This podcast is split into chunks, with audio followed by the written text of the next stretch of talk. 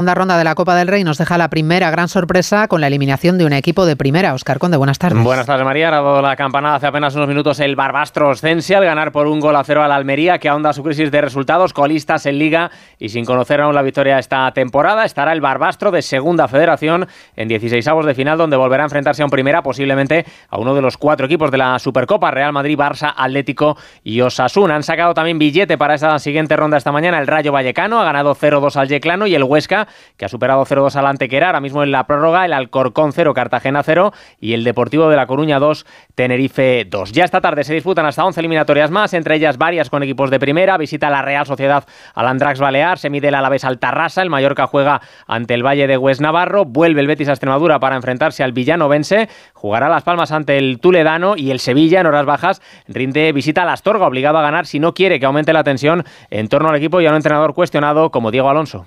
Estoy tranquilo porque sé el trabajo que hago diario, sé el trabajo que hacen los futbolistas, el compromiso que tienen, sé el trabajo que hacen los directivos para darnos las mejores herramientas y hoy evidentemente los resultados no son los mejores, pero convencido que con trabajo y con, con actitud y creyendo se puede salir adelante. Superaron también anoche esa segunda ronda copera. Valencia, Getafe, Español y Castellón. Fuera de esa copa está ya un Granada que hoy ha confirmado el traspaso de Brian Zaragoza al Bayern de Múnich. El equipo alemán paga unos 15 millones de euros por el delantero español que firma hasta 2029 con el Bayern, aunque permanecerá como cedido hasta final de temporada en el equipo andaluz. Tenemos hoy también cita con el fútbol continental, partido aplazado de Liga Europa entre Villarreal y Maccabi Haifa Israelí, duelo rodeado de grandes medidas de seguridad y en el que los amarillos ya clasificados para la siguiente ronda buscarán una victoria que les permite intentar ser primeros de grupo. El técnico del Villarreal, Marcelino. La principal referencia es el partido que nosotros jugamos ahí. Esa es una referencia que debemos de tener presente. Tenemos que jugar bastante mejor y ser más competitivos de lo que lo hicimos allí. ¿Por qué? Pues porque si jugamos de la misma forma, pues vamos a poner en riesgo el resultado. Tenemos que evitar que el rival nos genere tanto peligro como nos generó allí.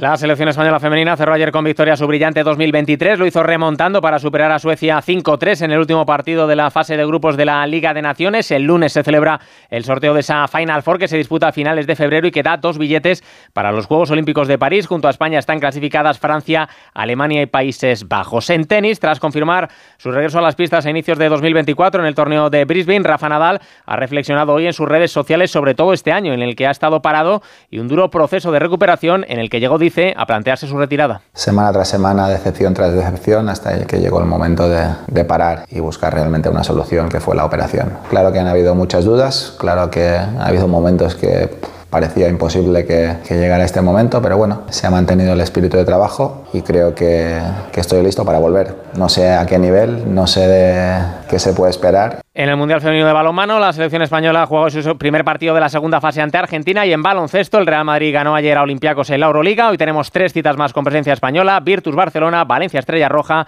y Vasconia Fenerbahce. ¿Has pensado cuándo fuiste al dentista por última vez? Desde que nacemos hasta que envejecemos